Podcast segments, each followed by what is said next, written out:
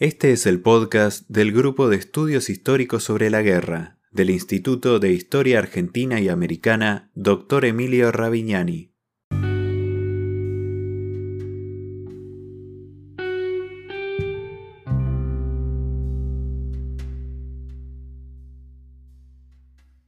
El Grupo de Estudios Históricos sobre la Guerra, GEIGE, fue fundado el 16 de diciembre de 2013 en el Instituto de Historia Argentina y Americana Dr. Emilio Ravignani, Unidad Ejecutora UBA CONICET. Su objetivo es impulsar la confluencia de investigadores con diversos grados de formación interesados en el abordaje de la problemática bélica desde la perspectiva de la historia social y cultural de la guerra. En este capítulo de nuestro podcast, Jorge Silione presenta Revalorización de Genofonte en conceptos de guerra dentro de la historia contemporánea, siglos XX y XXI.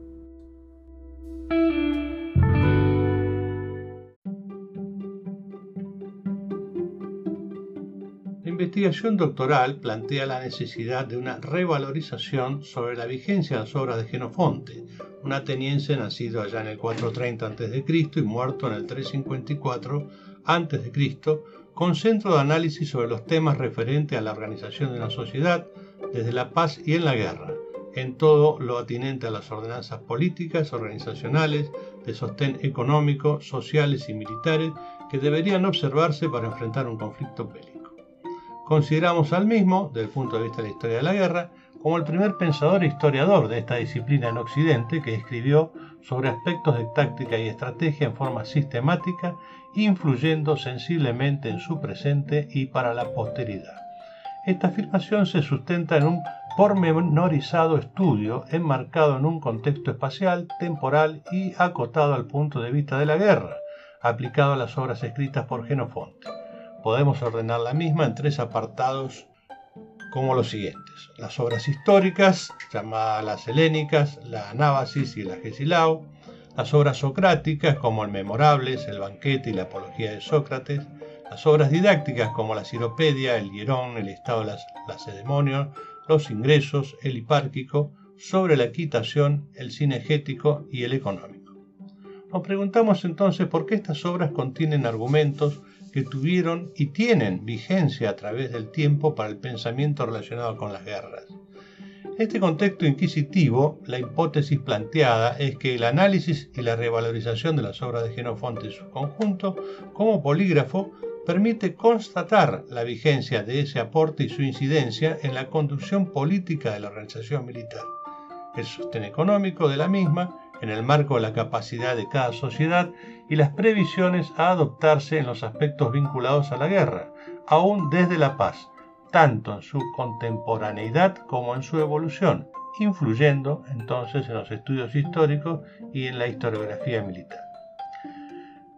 El interrogante siguiente es establecer cuáles fueron los criterios de selección del tema y tenemos dos. Uno de ellos es lo complejo de establecer el escenario y la proyección de los conflictos y el nuevo rol que deben adoptar las naciones en el marco de sus propios intereses, al tener que diseñar sus propios análisis de riesgos y amenazas.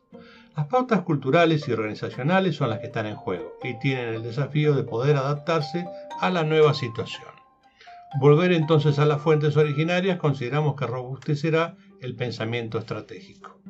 Otro es tener en cuenta que los actuales conflictos, por su naturaleza diversa, requieren del empleo de un sistema de defensa flexible en su aplicación, rápido en su ejecución y altamente profesionalizado para explotar al máximo la tecnología y comprender la multicausalidad de la guerra. Estás escuchando a Jorge Silione. Este es el podcast del Grupo de Estudios Históricos sobre la Guerra del Instituto Ravignani.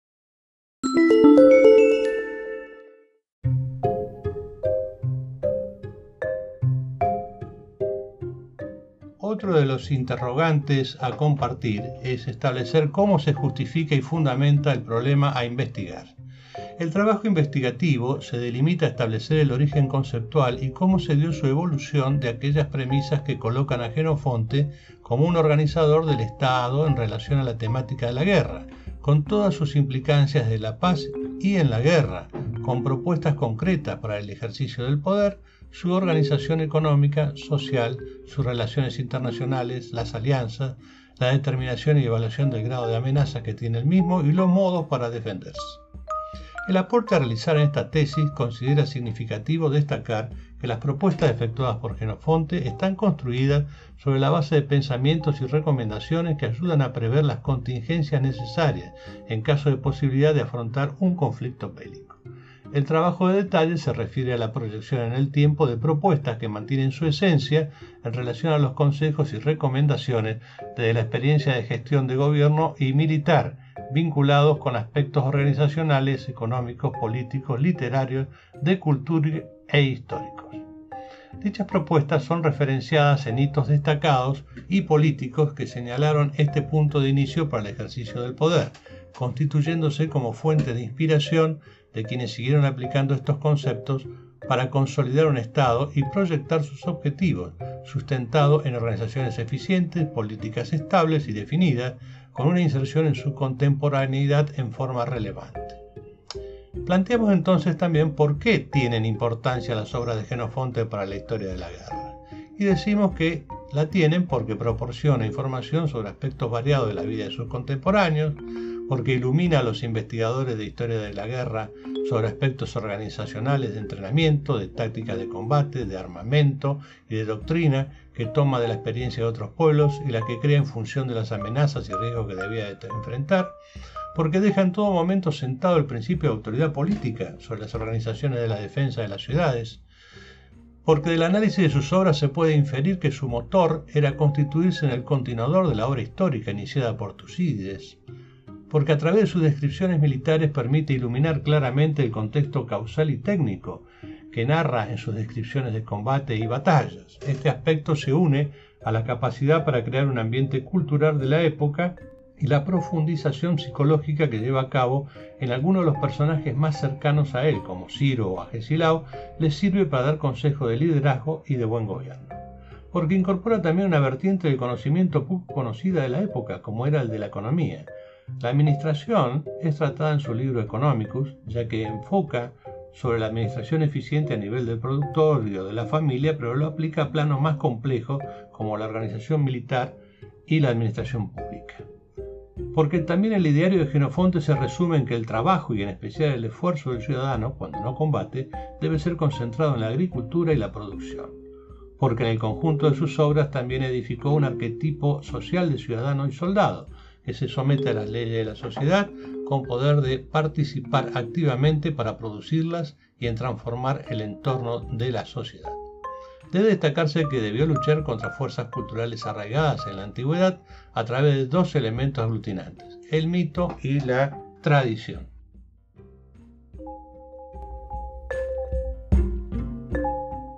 Podés conocer más sobre el grupo de estudios históricos sobre la guerra a través de nuestra página web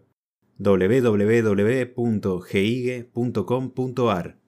También puedes encontrarnos en Facebook, Twitter, Instagram y YouTube como arroba Gigue.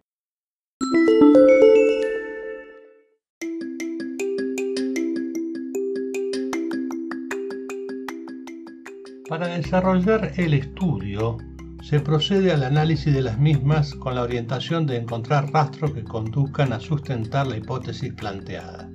Así, el objetivo impuesto es identificar en las obras de Genofonte los fundamentos de su pensamiento que incidieron desde su conocimiento en los aspectos militares de las sociedades, desde la paz y en la guerra, sus aportes como historiador militar y la forma que se efectuó su recepción a través del tiempo, en el campo de las sociedades, en su conjunto y en la historiografía militar. Para encontrar el rastro histórico fuera del tiempo griego nos apoyamos en diversos trabajos e investigaciones. Para la Edad Antigua, en trabajos publicados por historiadores romanos como Polibio y Plutarco, quienes lo referencian en sus distintas obras. En la Edad Media, Genofonte fue conocido ya que se tradujo el Anábasis y la Ciropedia al latín, lo mismo con el resto de sus obras, especialmente su influencia se extendió a Italia y Alemania. En la Edad Moderna, Maquiavelo lo cita en El Príncipe como referente del éxito militar, producto de la planificación y esencialmente del proceso de reclutamiento de soldados nativos para rechazar la existencia de mercenarios.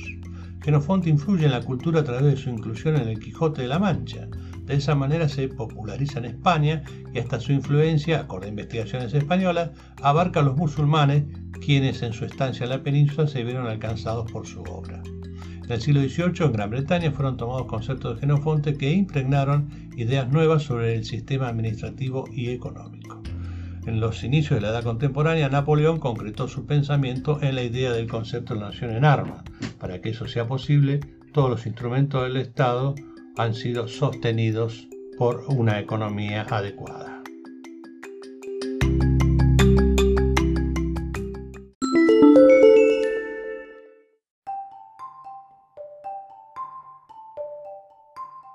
Ratificamos la vigencia del pensamiento de Genofonte sobre la guerra y la defensa de la sociedad. El mensaje de su trabajo es conocer sobre el arte de la guerra y su evolución significa disponer de la capacidad del insumo intelectual necesario para poder adoptar las medidas oportunas y acertadas para contrarrestar y disminuir los riesgos y amenazas que se presentan a las sociedades a través de valoraciones, previsiones y en consecuencia planificaciones adecuadas. Del análisis de las obras de Genofonte es posible comprobar pese a las diferencias de época, que existen esencias inalterables a través del tiempo, de aciertos al observar pautas y conductas tanto de índole personal del responsable del Estado como de conducción del conjunto en el orden político, social, económico y en el manejo de crisis. Genofonte dio bases para la formulación de una política de Estado relacionada con la conducción militar vinculada con la defensa, un articulado de principios, directrices y preferencias en la toma de decisiones, así como en la priorización y asignación de recursos y en los procesos gerenciales adoptados, orientados a lograr objetivos que alcancen y sostengan los intereses nacionales. La investigación se dedicó a indagar los orígenes de estos conceptos en Occidente, expresados en forma sistemática y con clara orientación formativa. Cerramos ratificando que la conducción de los asuntos de la guerra en la actualidad reconocen la importancia de volver a las fuentes e identificar las esencias de los principios enunciados y que mantienen plena vigencia pese al cambio de tecnología, a las diversas concepciones políticas que han afectado al empleo del instrumento militar en el mundo y a cambiantes criterios organizacionales.